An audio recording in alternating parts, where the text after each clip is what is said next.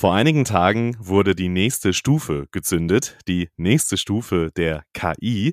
OpenAI präsentierte GPT-4, den Nachfolger der Version 3 und 3,5. Beobachter waren schnell ziemlich beeindruckt vom neuen Aufschlag. Genauere Texte und auch ausführlichere Texte spuckte die KI aus. Und für die Freunde der Informatik und Zahlen, statt mit 20 Milliarden Knotenpunkten, sogenannten künstlichen Synapsen wie die Vorgänger, arbeitet GPT-4 schon mit 100 Billionen solcher Verbindungen ohne selbst jetzt genau zu wissen, was das bedeutet. Es ist auf jeden Fall beeindruckend. Doch was bedeutet das alles für den Arbeitsalltag in den Medien? Auch die Entwicklung, die es bei KI und Bildgenerierung gibt. Darauf wollen wir heute mal schauen, mit einem möglichst nüchternen Blick auf die Möglichkeiten, die KI in der Praxis bietet. Und am Ende stellen wir auch noch einen ganz aktuellen neuen Case aus einem bayerischen Medienhaus vor. Jetzt geht's los. This is Media Now, der Podcast der Medientage München.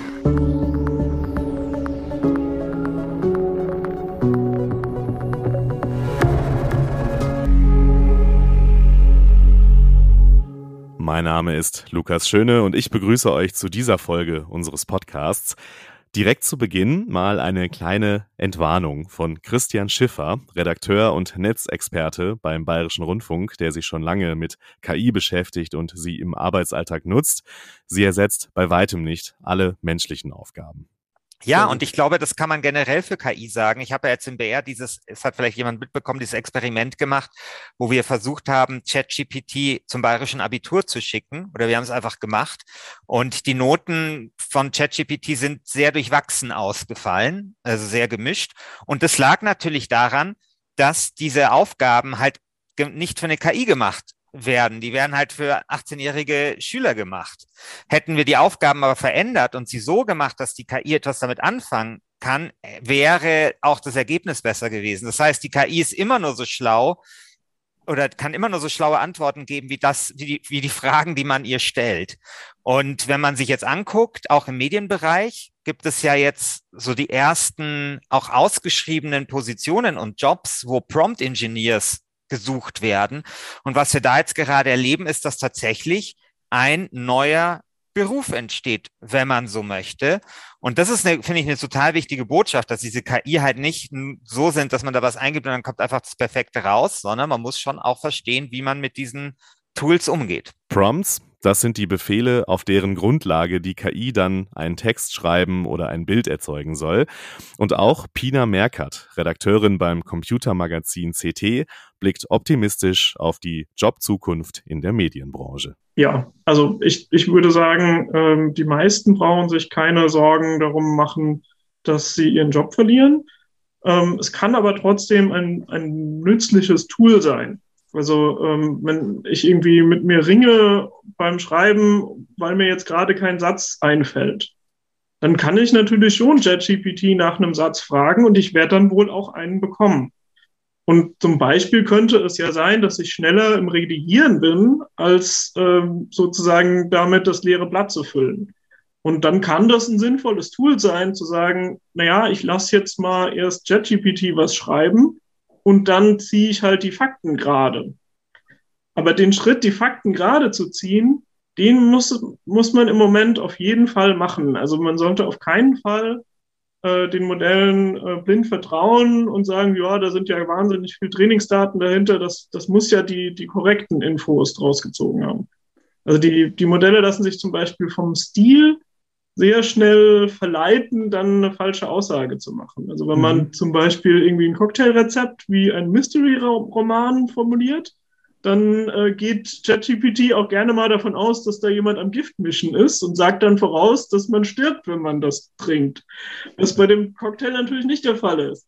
Ja. Ähm, das heißt, solche Sachen müssen einem halt bewusst sein, wenn man das Werkzeug als Werkzeug einsetzt. Übrigens gibt es auch schon die ersten Versuche mit GPT-4, dass die Technologie, so soll es ein Versuch des Unternehmens NewsGuard gezeigt haben, häufiger und überzeugender Falschnachrichten und irreführende Aussagen tätigt als die Vorgängerversionen. Auch das zeigt, der Faktor Mensch ist und bleibt wichtig und es ist nach wie vor, trotz allen Staunens, noch viel Entwicklungspotenzial nach oben. Und es zeigt auch die Verantwortung, die beim Nutzen von KI immer wichtig ist. Dennoch gibt es natürlich ganz praktische, hilfreiche Anwendungsfelder. Also zum einen äh, will ich das nochmal unterstreichen, was Pina gesagt hat. Äh, ich ich habe schon tatsächlich das Gefühl, dass KI so ein bisschen so äh, Anwandlungen von einem Co-Autor hat. Also dieses Gefühl, ich habe hier eine Schreibblockade und ich, ich KI hilft mir dabei, die zu überwinden. Das hatte ich jetzt tatsächlich schon öfter. Es gibt ja dieses Programm Lex, wo man dreimal auf so ein Pluszeichen drückt und dann wird ein Satz beendet. Das finde ich total spannend. Dann gibt es ähm, ja auch von DeepL, also die dieses bekannte Übersetzungsprogramm haben, äh, die haben jetzt Ritel, glaube ich, was sozusagen so ein KI-Programm ist, das Stil korrigiert. Das funktioniert zumindest bei mir überhaupt nicht. Aber da kann ich mir schon vorstellen, das wird in der, in, wenn das sowas funktioniert, wird das in Zukunft, glaube ich, viel verändern. Könnte aber vielleicht auch die Gefahr sein, dass irgendwann alle nur noch den gleichen Stil haben und alle irgendwie schreiben wie Wolf Schneider, deutsche Profis. Ich persönlich habe sehr stark, die, also bei mir persönlich in der Arbeit hat KI meine Arbeit massiv verändert in den letzten Jahren jetzt schon, aber jetzt gar nicht so bei Fragen des Stils oder dem, was ich jetzt als Journalist so die ganze Zeit mache, sondern in der Produktion. Also ich mache ja viel Hörfunk und wenn man zum Beispiel ein Hörfunk-Feature macht, dann hat man Interviews und früher saß ich Trost, also wirklich, ich habe trostlose Bilder vor Augen, wie ich wie ich an einem Wochenende zwei Tage sitze und nur dieses O-Ton-Material transkribiere, ja, weil man muss es durchsuchbar machen, man muss ja irgendwie die Töne dann raus haben, wissen, was man da so hat, bei Stunden von O-Ton-Material. Irgendwann habe ich das an so ein Schreibbüro gegeben und dann ging aber ein beträchtlicher Teil des Honorars einfach nur darauf drauf, dieses Schreibbüro zu bezahlen, dass die mir das halt transkribieren.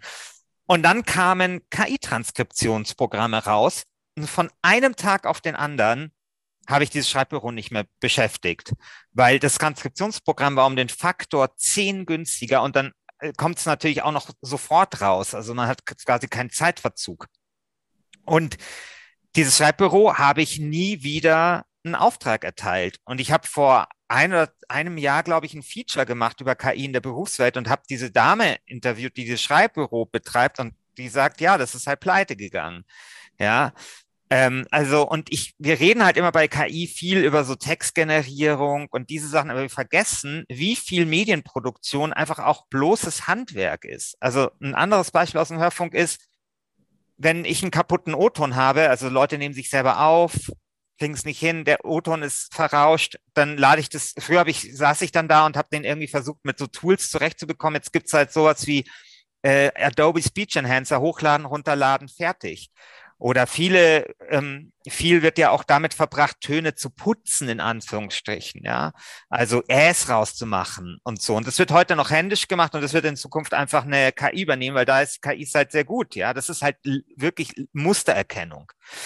Und da glaube ich, da redet man zu wenig darüber. Wir reden immer, glaube ich, über die falschen Dinge, wenn wir so über die Frage reden, ja, was können KIs und wo können sie Arbeitsplätze äh, kosten? Dann denken wir über KIs, die Texte schreiben. Und das ist, glaube ich, nicht der Fall. Da werden wir eine Co-Autorenschaft haben, aber in der Produktion, da könnten KIs einfach eine sehr große Rolle spielen.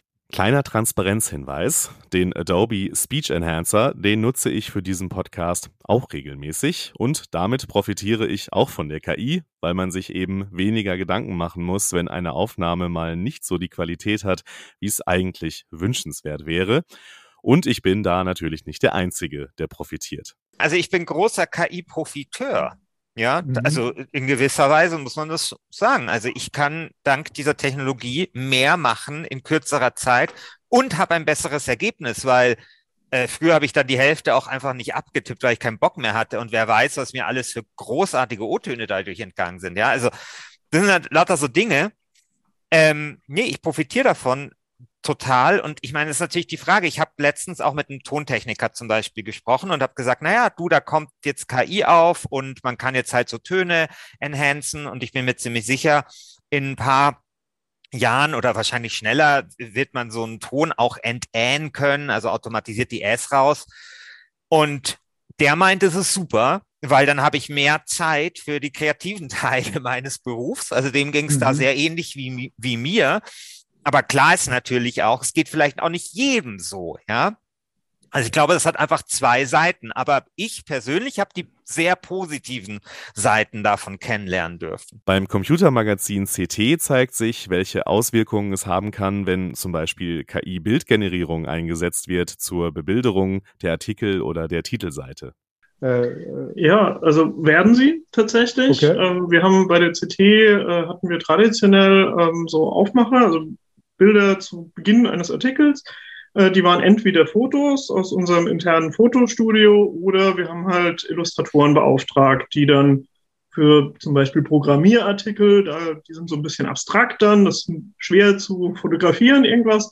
Dann war es dann meistens ein Illustrator, der dann einen Auftrag bekommen hat. Und äh, wir haben jetzt ähm, angefangen, auch äh, ja, Bildgeneratoren einzusetzen, um diese Aufmacherbilder zu erzeugen. Und ähm, da hat auch, also das Budget für äh, die Illustratoren ist auch schon gekürzt worden. Also es werden jetzt weniger Illustratoren äh, beauftragt. Es ist nicht, nicht komplett. Also wir, manche Sachen kriegen wir nicht hin mit äh, KI-Bildern. Äh, zum Beispiel ist es äh, sehr schwer, bei mehreren Artikeln, die zusammengehören, ähm, dann einen einheitlichen Stil hinzubekommen und so oder die KI weigert sich einfach, bestimmte Sachen für einen zu malen, egal wie viel Zeit man mit Prompt Engineering zubringt. Ähm, aber dort, wo es geht, äh, setzen wir es schon ein. Und das ist natürlich auf der einen Seite ja schade für die Illustratoren, also deren, deren Job wird ein Stück weit gefährdet. Ähm, auf der anderen Seite ist es natürlich für uns als RedakteurInnen auch äh, ein ganz angenehmes Tool, weil ich zum Beispiel, also wir haben immer so, ein, so eine lyrische Überschrift, also die so in den Artikel reinführt und wo wir auch mal Wortspiele einbauen und so. Und äh, da kam es jetzt auch schon manchmal vor, dass wir vergleichsweise abstrakte Sachen in so einen Bildgenerator gekippt haben und der, der muss ja irgendein Bild draus machen. Das heißt, der hat das voll automatisch irgendwie konkretisiert und dann kam da irgendwie eine ganz nette Idee bei rum, wo man gedacht hat, ja, das kann ich ja auch als Sprachbild jetzt verwenden im Artikel und dann bezog sich das da drauf und gab dann irgendwie auch wieder eine runde Sache. Also, dass solche Tools halt schneller sind, als ein Mensch arbeiten würde, das kann man halt auch irgendwie wieder kreativ nutzen. Also es ist ein bisschen schwer zu sagen, ob das jetzt Vor- oder Nachteil ist, aber es verändert sich auf jeden Fall was. Was bleibt, ist auf jeden Fall die komplizierte Frage nach den Rechten an solchen KI-produzierten Bildern und Texten. Denn die KI arbeitet ja mit Trainingsdaten, also mit Dingen, die schon mal jemand erschaffen hat und damit eigentlich auch die Rechte vergeben sind, ob Künstler, Autor, Fotograf, Verwertungsgesellschaften, Unternehmen und, und, und. Wie sieht Pina Merkert das? Also natürlich ist die Sache sehr diskutiert worden von und mit unserem Hausjuristen Jörg Heidrich. Und ähm, also der geht ähm, recht eindeutig davon aus, dass bei Bildgeneratoren der Prompt keine Schöpfungshöhe erreicht und mhm. da ja sonst eigentlich nur Trainingsdaten eine Rolle spielen, ähm, wird dann auch das komplette Bild keine Schöpfungshöhe erreichen. Dementsprechend geht er davon aus, dass also diese KI-Bildwerke gemeinfrei bleiben, dass also diejenigen, die sie erzeugen, darauf kein Urheberrecht anwenden können. Und äh, zum Beispiel das Urteil mit diesem Comic, das du gezeigt hast, das geht auch in diese Richtung. Also da hat das Gericht entschieden, dass die Einzelbilder nicht geschützt sind, sondern das Einzige, was geschützt ist, ist der Text, der dabei steht und die Zusammenstellung. Also welche Bilder dann in welcher Reihenfolge da drin sind und wie die beschnitten sind und so. Da, dafür haben sie dann wieder Schöpfungshöhe gesehen und äh, deswegen ist das geschützt. Müssen wir jetzt abwarten, ob sich da noch was dran ändert. Also das wird, da wird es sicherlich noch, ähm, noch Urteile dazu geben. Die, die Klagewelle rollt jetzt erst an. Das wird sich wahrscheinlich erst über die nächsten Jahre klären. Und beim Flaggschiff BR? Boah, das ist eine gute Frage. Also ich, also erstmal bin ich mir total sicher, dass uns das wahnsinnig lang noch beschäftigen wird. Also ich glaube, das wird so ähnlich sein wie so damals diese ganze Napster-Geschichte. Also es wird einfach so das, das Urheberrechtsthema einfach der nächsten Jahre werden. Beim BR war die Argumentation die, dass diese Trainingsdaten ja äh, Material enthalten könnten, das urheberrechtlich geschützt ist. Und das weiß man ja auch. Also es gibt ja zum Beispiel auch ähm, Bilder, bei denen noch die Signatur des Künstlers zum Beispiel zu sehen ist, weil die halt mit äh, generiert wird und sowas, ja.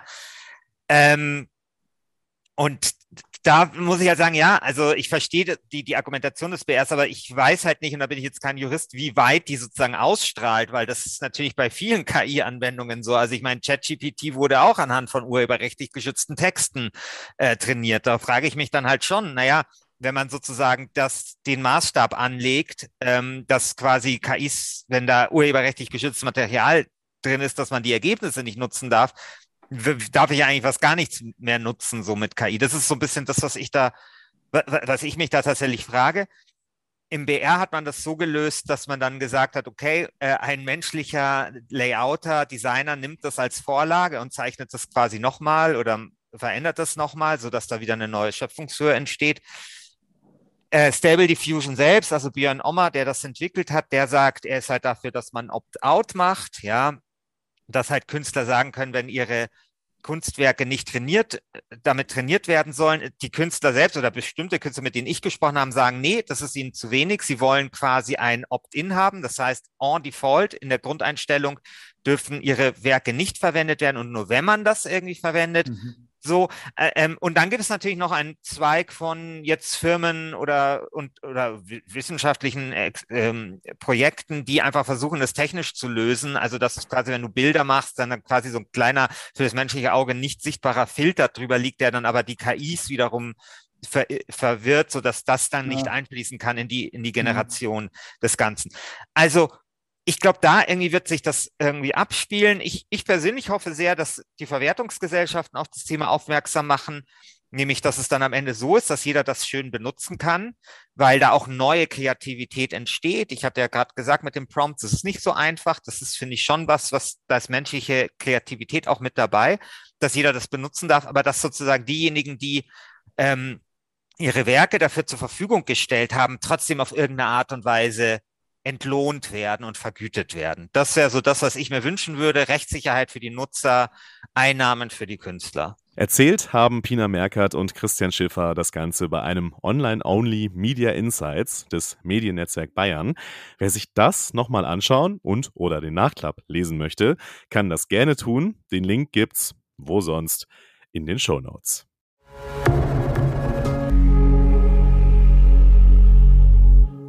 Ja, bei all den Meldungen rund um das Thema KI in den vergangenen Tagen, Wochen und Monaten hat man vielleicht ja auch oft das Gefühl, vielleicht geht's euch auch so, liebe Hörerinnen und Hörer, dass man manchmal nicht mehr so richtig mitkommt. Was bedeutet das eigentlich alles für den Arbeitsalltag in der Medienbranche? Was kommt da auf uns zu? Was passiert auch einfach gerade in diesem Moment einfach schon? Und wenn Entwicklungen sich so rasant beschleunigen wie im Moment, kann es ja manchmal helfen, mit Menschen zu sprechen, die sich schon länger mit einer Technologie auseinandersetzen. Bei dem Unternehmen Retresco tun sie das nämlich schon seit 2008. Retresco bezeichnet sich selbst als Marktführer in der automatisierten Analyse und Generierung von Content. Und die Vision ist die Erfassung, Verarbeitung und Automatisierung der ja, elementarsten Kulturtechnik der Welt nämlich der menschlichen Sprache. Und mir ist nun live und in echt äh, Geschäftsführer Christian Sieber zugeschaltet. Alexander, aber der Ah, oh Gott, oh Gott, oh Gott, oh Gott, oh Gott, oh Gott. Wie komme ich auf Christian? Entschuldigung. Ja, das, das äh, passiert mit den heutzutage, mit den, mit den heutigen ähm, äh, äh ja. Technologien, die man so einsetzen so, darf. Ja, ähm, so, da sind wir schon. Ähm, das war ein, ein ganz menschlicher Fehler, oh, ganz ohne künstliche Intelligenz. Sehr gut. Richtig. Entschuldigung, Alexander Siebert. Aber ich freue mich, dass Alexander Siebert mir zugeschaltet ist. Kein Problem. Ähm, Richtig, Retresco. Äh, wir sind seit 15 Jahren am Markt unterwegs. Ähm, mhm. Ich bin von Haus aus Computerlinguist, habe das also mhm. studiert. Ähm, richtig, wie man äh, wie man zumindest es versucht, Computern Sprache äh, beizubringen, sodass sie automatisiert teilnehmen kann, dass sie automatisiert Sprache verstehen, dass sie automatisiert Sprache produzieren können und dass sie irgendwie einen Wertschöpfungsbeitrag zum Beispiel in der Medienbranche ähm, ähm, liefern können. Und wir sind dort seit ähm, geraumer Zeit unterwegs, haben verschiedene Lösungen entwickelt, die sowohl auf die Sichtbarkeit einzahlen, die auf die Conversion Rate einzahlen, die ähm, auf das Engagement von Leserinnen einzahlen und die vor allem auch ähm, effizienzerhöhend sind im redaktionellen Prozessen. Mhm. Und ähm, dort haben wir so zwei Kernangebote. Das erste Angebot ist, dass wir mittels Systemen ähm, Content, den so ein Medienhaus produziert, automatisch analysieren, Informationen und Daten extrahieren, die irgendwann mal reingeflossen sind, per qua Intellekt äh, mhm. diese Daten und Informationen wieder rausziehen, um sie maschinenlesbar zu machen und dann diese Inhalte, die dann wiederum maschinenlesbar sind, mittels Automatisierungstechnologien zum Beispiel zu kuratieren, zu distribuieren ähm, und äh, auszuspielen in der jeweiligen Lesersituation, die man da zum Beispiel braucht. Und das zweite äh, Angebotsfeld, was wir haben, ist das automatische Erzeugen und Schreiben mhm. von Nachrichten.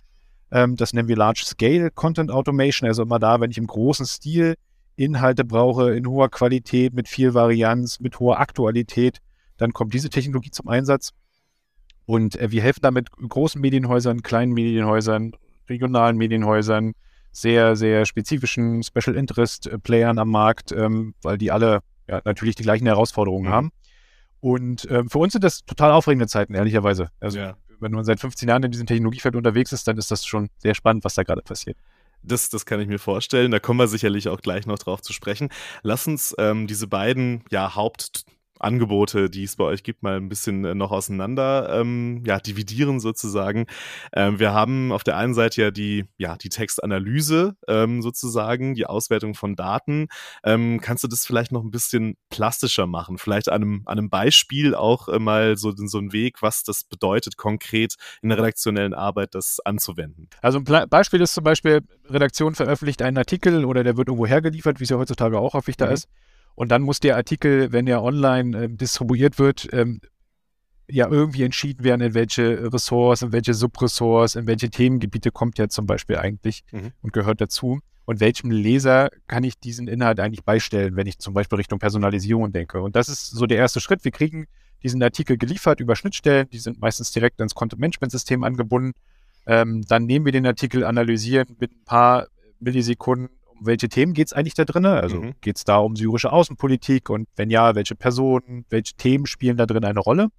Ähm, legen das dem Artikel bei, wenn du so willst, ähm, speichern diese Informationen und geben das dem Content-Management-System wieder zurück und kümmern uns dann aber auch darum, dass dieser Artikel ähm, auf Themenseiten läuft, ähm, automatisch mit In-Text-Links versehen mhm. wird. Das heißt, wir verlinken auch Themen in diesen Artikel automatisiert miteinander, um zum Beispiel das Engagement zu steigern ähm, bis hin zu Recommendation-Boxen, die automatisch befüllt werden und helfen so ähm, äh, den, der Redaktion, die ja so eine Seite in seiner ganzen Komplexität überhaupt spielen muss, das zu großen Teil zu automatisieren und mhm. dadurch sehr individuell auch zu reagieren. Mhm.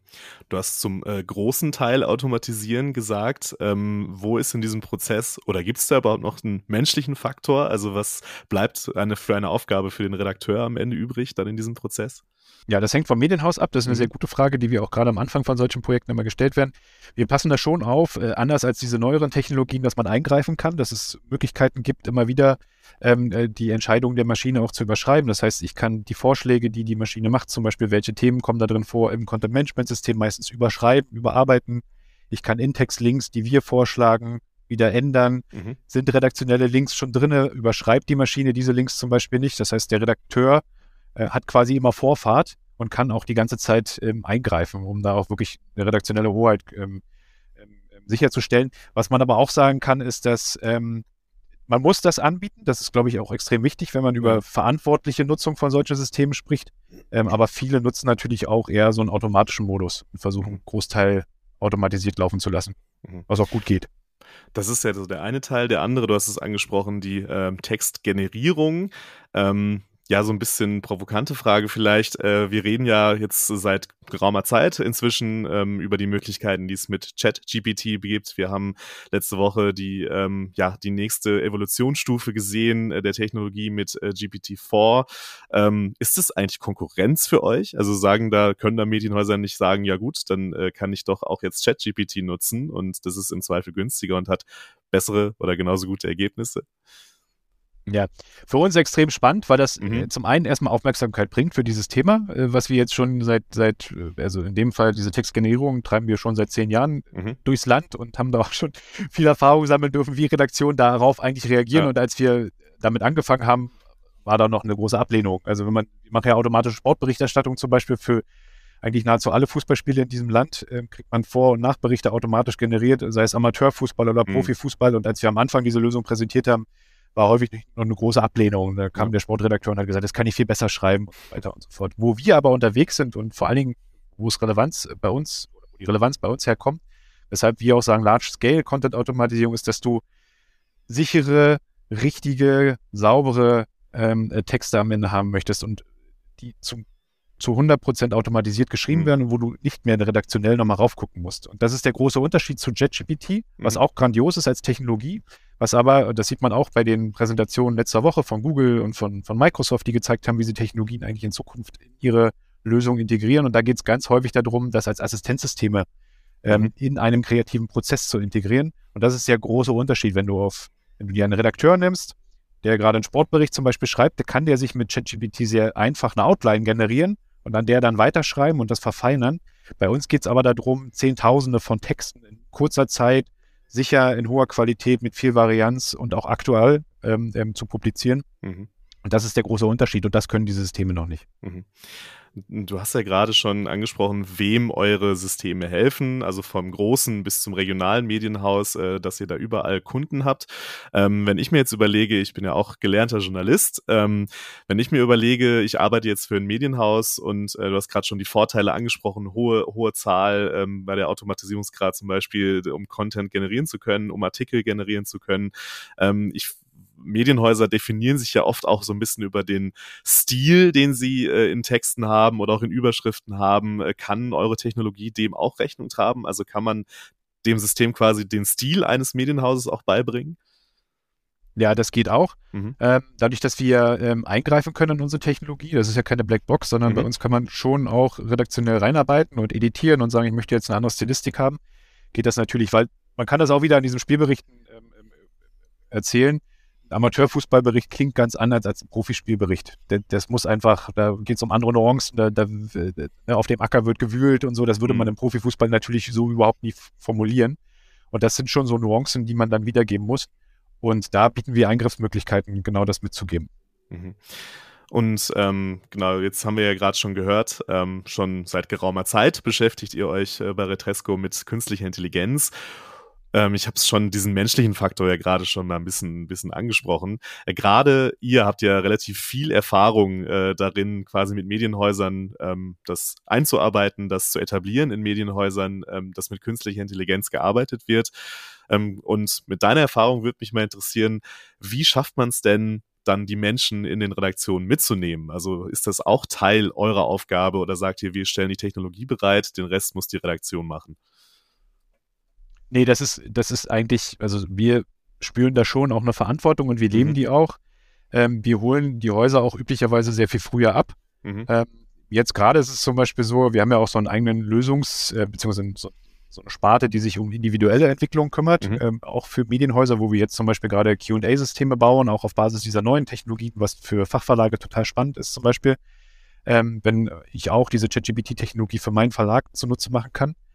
Ähm, und da fangen wir viel, viel früher an, indem wir Strategy-Workshops machen, indem wir die Redaktion mit abholen, auch die Lösung gemeinsam skizzieren und auch vor allen Dingen fokussieren auf die Mehrwerte, die hinten rauskommen. Mhm. Und dann schafft man es schon auch, wenn man nicht nur einfach, hier ist übrigens die Technologie, da ist die Schnittstelle und hier ist die Anleitung und jetzt macht mal. Ja. Ähm, das, das führt meistens zu nicht, sondern man muss da auch schon gucken, was, wie findet das eigentlich in der Lebensrealität statt? Ähm, wie trainiere ich die Nutzer, damit sie diese Technologie noch einsetzen können zu ihrem Vorteil?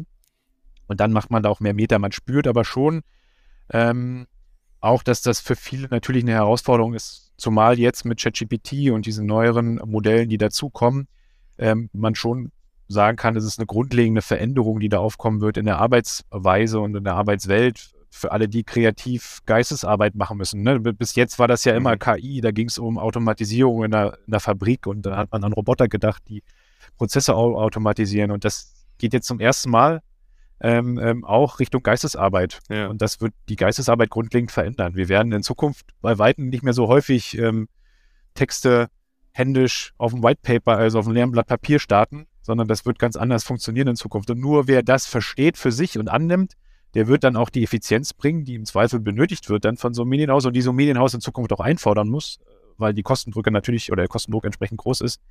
Und da führt dann auch kein Weg mehr dran, dran vorbei. Und diese Resilienz zu schaffen in mhm. der Belegschaft und so, das ist eine große Herausforderung, glaube ich. Mhm. Ähm, was hat sich das verändert in den letzten, sagen wir mal, weiß ich nicht, ein, zwei Jahren? Ähm, hast du das schon gespürt, dadurch, dass das Thema auch öffentlich in eine immer größere Aufmerksamkeit bekommt, gerade auch in den letzten Monaten, dass die Bereitschaft, sich damit zu beschäftigen, wächst oder ist das noch gar nicht so, so bei eurer Arbeit angekommen? Na, die Bereitschaft wächst schon. Mhm. Ähm, das sieht man also vor allen Dingen auf, auf äh, Führungsebene, mhm. von oben natürlich aus der genannten Perspektive. Wie kann ich Effizienzgewinne beisteuern? Wie kann ich äh, vielleicht auch neue Geschäftsmodelle mir erschließen? Ähm, das wird natürlich in der Belegschaft, gerade wenn dann so Botschaften kommen, wie wir entlassen jetzt mal irgendwie ein paar Mitarbeiter und führen jetzt KI ein. Wenn das mhm. so in einer Pressemitteilung zusammengeworfen wird, dann ist es natürlich schwierig. Eine Herausforderung ja. dann in der Annahme dessen. Ähm, es bleibt aber so, dass das echt individuell von Haus zu Haus sehr unterschiedlich ist. Ähm, bin auch da gar nicht so ein Freund von, dass, dass man Medienhäusern das abspricht. Ähm, wir haben sehr früh eigentlich sehr gute Erfahrungen gemacht, weil die großen Umsetzungsdruck auch hatten mhm. durch diese wegbrechenden Geschäftsmodelle und da eigentlich immer sehr früh dabei sind. Und wir sind ja ein Unternehmen, was nicht nur im Medienmarkt unterwegs ist, sondern was auch im Finance, im E-Commerce, ganz vielen anderen Branchen ähm, diese Technologien zur Verfügung stellt und da Projekte fährt. Und da ist der Medienmarkt teilweise häufig schon auch weiter in bestimmten okay. Stellen als manch andere Branchen und viel mhm. offener für diese Technologien. Mhm. Ähm, das ist eine gute Überleitung zu dem positiven Aspekt. Also das eine ist ja so ein bisschen die Skepsis oder auch die Angst, vielleicht sogar teilweise bei, bei Menschen, was macht es mit meinem Job? Ähm, gehen wir mal auf die, auf die Chance. Ähm, ihr zielt ja auch stark darauf ab, dass man mit, mit eurer Technologie, ähm, die ihr anbietet, ähm, Effizienz steigern kann, dass man ganze Monetarisierungsstrategien darauf ausrichten kann. Ähm, wie sieht das konkret aus? wenn man das bezüglich auf unsere Technologie einsetzt, dann sind vor allen Dingen Felder, in denen du sehr viel standardisiert äh, berichtest, ähm, wie Sportberichterstattung zum Beispiel, gutes, gutes Einsatzgebiet. Mhm. Es gibt noch viel, viel mehr andere Branchen und so, wo diese Technologie auch sehr gut geeignet ist. Ähm, du hast nicht so viel Large Scale in, in, in so einem Medienhaus, muss man sagen, als Anwendungsszenario. Mhm. Aber Sportberichterstattung, Verkehrsmeldung, äh, Wettergeschichten, ähm, Corona war ein großes Thema, was die, die Rheinische Post zum Beispiel sehr intensiv be betrieben hat. Corona-Berichterstattung und all so eine Geschichten, die Richtung Service-Kommunikation gehen, ähm, ähm, die funktionieren extrem gut. Und Unternehmen, die vor allen Dingen Daten ownen mhm. und mithilfe dieser Technologie plötzlich zum Newsplayer werden können. Und das ist zum Beispiel Fußball.de, ja. die, die Plattform vom DFB, die die ganzen Amateurfußballspieldaten hat und dort jetzt seit zwei, drei Jahren automatische Spielberichte für, für diese ganzen Amateurfußballspiele macht. Ähm, und die haben auf, auf Einzelniveau nicht immer so hohe ähm, Views, aber im Gesamten ist das extrem erfolgreich, weil halt der lokale Fußballer sich da plötzlich wiederfindet. Und das sind so Domänen, die du auch gut monetarisieren kannst dann oder vermarkten kannst. Ähm, und da gibt es schon sehr viele unterschiedliche Anwendungsperspektiven dann auch für Medienhäuser, mhm. die, die da zur Monetarisierung führen können. Mhm. Also auch da ähm, auf jeden Fall eine Chance, dass man halt auch, ja, ich sag mal, Themenfelder einfach bearbeiten kann, äh, die man mit der Manpower wahrscheinlich gar nicht, wo man gar nicht die Ressourcen ansonsten dazu hätte und da halt auf der anderen Seite wieder neue Marketingmöglichkeiten erschließt, weil man halt dadurch neue Zielgruppen auch erreichen kann. Das ist, glaube ich, ein ganz, äh, ganz spannender Aspekt. Ähm, ein weiterer wichtiger Aspekt ist ja immer, ähm, wenn wir über künstliche Intelligenz sprechen, die ethische Komponente, die wir ähm, ja immer mitdenken müssen. Ähm, jetzt hast du auf der einen Seite schon gesagt, wie ihr sozusagen die Redaktion, die Mitarbeiter und Mitarbeiter Mitarbeiterinnen in Redaktionen äh, mitnehmen möchtet auf diesem Weg äh, zur Automat äh, Automation und zu Benutzen von künstlicher Intelligenz. Wie sieht denn das auf der Seite der, der User aus? Ähm, wie blickst du auf das Thema ähm, mit künstlich, also dass man halt auch kenntlich macht, welche Inhalte mit künstlicher Intelligenz erstellt worden sind. Kann man das überhaupt immer kenntlich machen? Ist das auch ein Thema, was, was euch äh, umtreibt? Ja, das haben wir eigentlich seit Anbeginn immer mhm. genauso kommuniziert. Ähm, macht das transparent, wenn ihr diese mhm. Technologien einsetzt. Erklärt, woher kommen die Daten, erklärt, was für Systeme da laufen und wie im Zweifel so ein Text entstanden ist. Ähm, damit haben wir extrem gute Erfahrungen gemacht. Das mhm. war lange nicht angesehen, weil auch die Medienhäuser damit erstmal Erfahrung sammeln mussten. Mhm. Weil du natürlich auch Medienhäuser hast, die sagen, wir machen hier qualitativ hochwertigen Journalismus und da kommt aber keine KI quasi zum Einsatz, sondern das ist alles menschengemacht. Mhm. menschengemacht. Und ähm, das hat sich aber so gedreht, finde ich, die letzten ja, vier, fünf Jahre schon, ähm, mhm. dass da kaum noch Widerstand ist. Und man, es gibt auch verschiedenste äh, wissenschaftliche Untersuchungen, die zeigen, dass die äh, Nutzer das sehr, sehr gut annehmen, wenn das transparent ist. Und mhm. ähm, auch wenn da Fehler sind oder so, dass das viel, viel stärker äh, verstanden wird, als wenn da drüber steht, dass es von Menschen produziert, was ja dann gar nicht so ist. Und man muss ja auch mal sagen, 80.000 bis 90.000 Spielberichte, wie wir sie da am Wochenende für, für so ein Portal ja. generieren, das schafft ja auch kein Menschen mehr. Und äh, ne? das Wichtige ist ja an der Stelle immer, schafft der Text, schafft die Information, die da drin steht, den Mehrwert für den Leser. Und dann habe ich ja alles erreicht. Und das ist genau mhm. das, was am Ende, und bringt sich natürlich noch sprachlich sauber rüber, ja. das ist die andere Hausaufgabe. Das ja mit dem Mehrwert zusammenhängt am Ende, ja. Richtig, genau. Und wenn, wenn, wenn das funktioniert, das ist auch so, wie Google ja mittlerweile kommuniziert, mhm. ob jetzt KI oder Mensch, das ist eigentlich egal, wenn das, wenn die Information enthalten ist und wenn der Mehrwert gegeben ist, die so ein Text dann liefert, dann ist alles gut. Und so halten wir das auch und so nehmen das auch die Leserinnen und Leser wahr. Mhm. Ähm, ich muss trotzdem, ähm, möchte ich gerne noch einmal, einmal mit reingehen. Ähm, am Ende ist es ja trotzdem so, dass die, dass die, dass die Technologie schon natürlich Spielraum lässt, um damit, ähm, ja, ich sag mal auch Unfug zu treiben, dass das auch gefährlich sein kann. Ähm, wie optimistisch kann man da eigentlich sein, dass wir, ähm, und das ist jetzt eigentlich eine Frage, die ein bisschen über das, ja. was ihr konkret bei Retresco macht, hinausgeht, das ist eher so der gesellschaftliche Aspekt. Aber vielleicht hast du ja auch einen Blick drauf, als jemand, der sich schon äh, so, so lange mit künstlicher Intelligenz beschäftigt. Wie optimistisch kann man da sein, dass wir als Gesellschaft, sage ich mal, äh, überhaupt einen verantwortungsvollen Umgang mit künstlicher Intelligenz schaffen? Und was braucht es dafür vielleicht auch? Welche Player und welche Vorgehensweisen?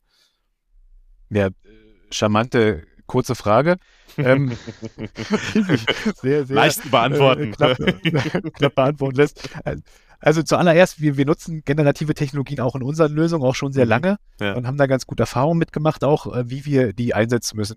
Wir schaffen da weniger ein Blackbox-System, bei uns kannst du halt sehr gut eingreifen an all die Ebenen. Und wir müssen auch teilweise, weil wir, weil wir äh, Börsenberichterstattung machen, Fondsberichte automatisch schreiben, da musst du nachvollziehbar begründen können, warum welche Formulierungen getroffen sind, dass im mhm. Zweifel die BaFin kommen kann und das nachprüfen kann. Das kannst du mit den, mit den neueren transformativen Technologien wie GPT-4 jetzt seit letzter Woche oder ChatGPT nicht nachweisen. Die können mhm. dann zwar begründen, warum sie dazu äh, gekommen sind und so, aber du kannst es nicht nachweisen. Ähm, bei all der Chance, die die Technologien ähm, bieten, und da bin ich sehr, sehr optimistisch. Das ist total spannend. Also äh, auch das, was man letzte Woche gesehen hat, wie mhm. Microsoft und Google die Sachen jetzt integrieren, wie wir zukünftig arbeiten werden, ähm, was für neue Geschäftsmodelle da möglich sind. Ne, wenn man so eine Innovationskurve sich anguckt, dann sind wir, also das ist meistens so ein S. Ja. Wir sind da ganz unten, gerade am Beginn des S und mhm. du weißt meistens am Anfang von so einer Innovationskurve nicht, was am Ende eigentlich für Lösungen, für Technologien drin stehen. Jetzt machen die erstmal das Naheliegende alle. Sie integrieren, äh, dass man automatisch einen Textvorschlag bekommt in ihre Lösung.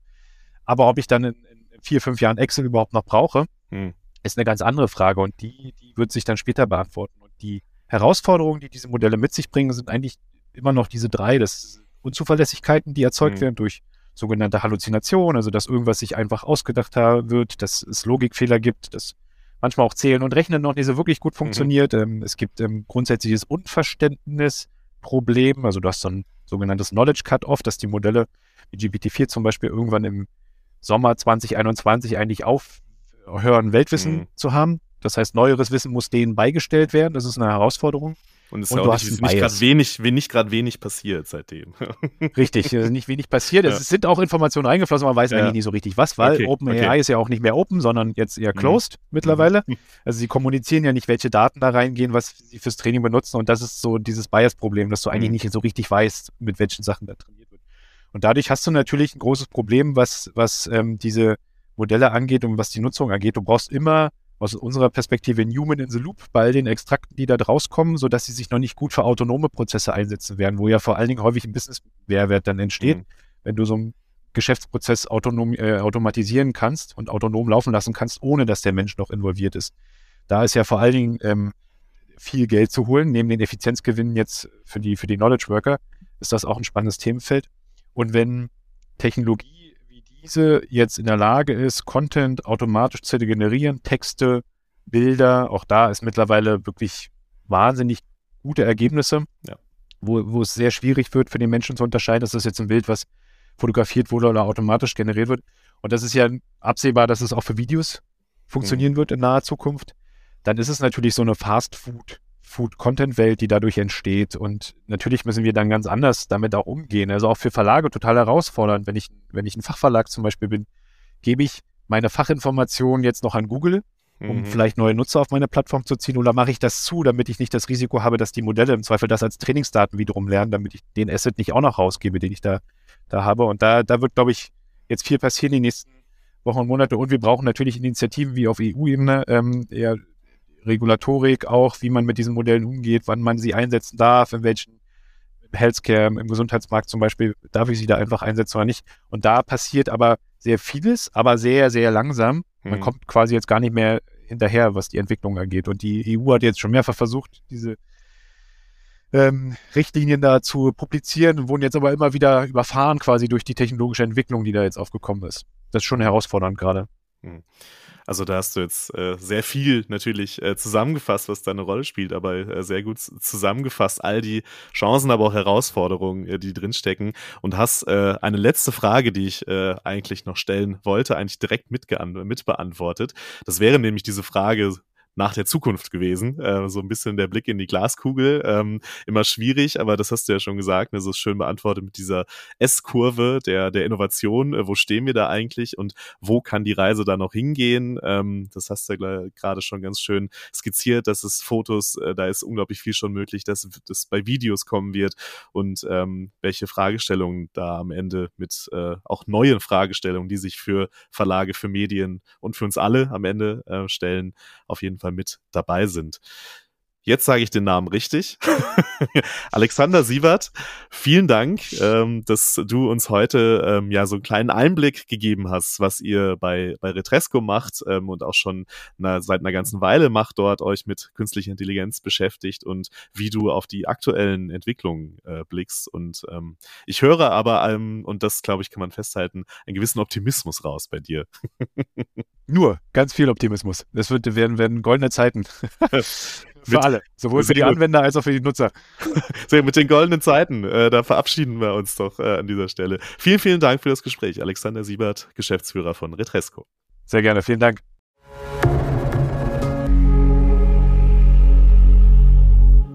Und wie zu Beginn versprochen, gibt es hinten raus noch einen ganz aktuellen Anwendungsfall mit KI aus einem bayerischen Medienhaus, genauer gesagt von Radio Gong 96.3 aus München. Der Sender hat nämlich den Radio Ad Maker entwickelt und was der kann, das erklärt Geschäftsführer Johannes Ott. Der Radio Admaker ähm, ist, wie ein Kollege hier gesagt hat, äh, eine Radiorevolution, zumindest eine kleine.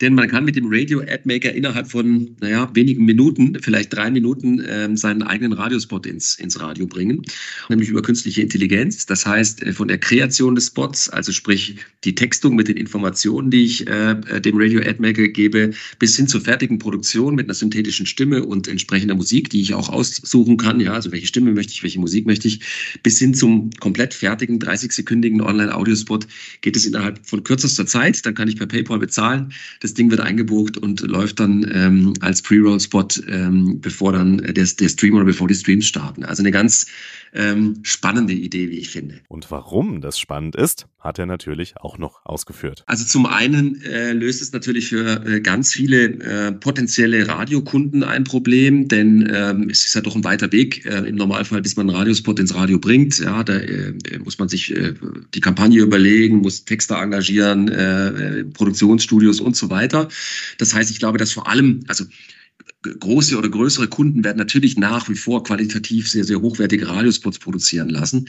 Es gibt aber ja auch eine ganz große Anzahl an ähm, Menschen, die vielleicht mal kurzfristigen Radiospot buchen wollen, um zum Beispiel eine Veranstaltung zu bewerben, um zum Beispiel im lokalen Markt mal ein Angebot zu bewerben. Ja, es gibt äh, günstig diese, diese Woche noch Weißbürste bei Metzgerei Müller, äh, die, die einfach weg müssen. Ja, äh, und ähm, dann entfällt eben diese, diese, dieser komplizierte Weg, sondern ich kann auf die Plattform gehen und kann äh, meine Botschaft, meine Werbebotschaft einfach innerhalb von ja, wenigen Minuten äh, fix und fertig produzieren lassen und ins Radio bringen. Und der zweite Punkt vielleicht noch ganz kurz, äh, richtet sich natürlich auch an Sender, wie, wie, wie wir es sind, also sprich an äh, Radiosender in, in, in Deutschland, äh, die vielleicht jetzt nicht die ganz großen sind, sondern äh, auch im lokalen, regionalen Markt unterwegs sind, die einfach sagen, ich, ich brauche Umsatz, ich äh, möchte Kunden äh, nochmal auf eine andere Art und Weise angehen. Und das Tolle ist ja, ich kann ja in meinem Radioprogramm, im herkömmlichen Radioprogramm auch Werbung für den Radio Ad Maker machen und Spots schalten und sagen, hey, du willst Radiowerbung buchen. Äh, das geht jetzt noch viel einfacher, als äh, du vielleicht denkst, nämlich auf radioadmaker.de und ähm, der ist nach oben skalierbar. Das heißt, jeder Sender äh, kann dort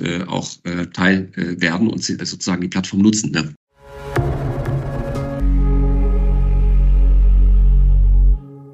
KI wird auch auf den Radio Days Europe in Prag ein großes Thema sein. Die finden statt vom 26. bis zum 28. März, also kurz nachdem dieser Podcast hier erscheint.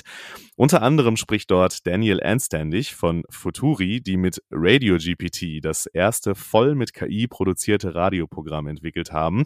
Also spannend wird's und viele Fragen werden zu klären sein. Das steht auf jeden Fall fest. Von mir war es das an dieser Stelle. Ich mache mich nämlich auch bald auf den Weg nach Prag. Vielleicht sieht man den ein oder anderen von euch dann ja dort. Macht's gut, bleibt stabil und bis zum nächsten Mal. This is Media Now, der Podcast der Medientage München.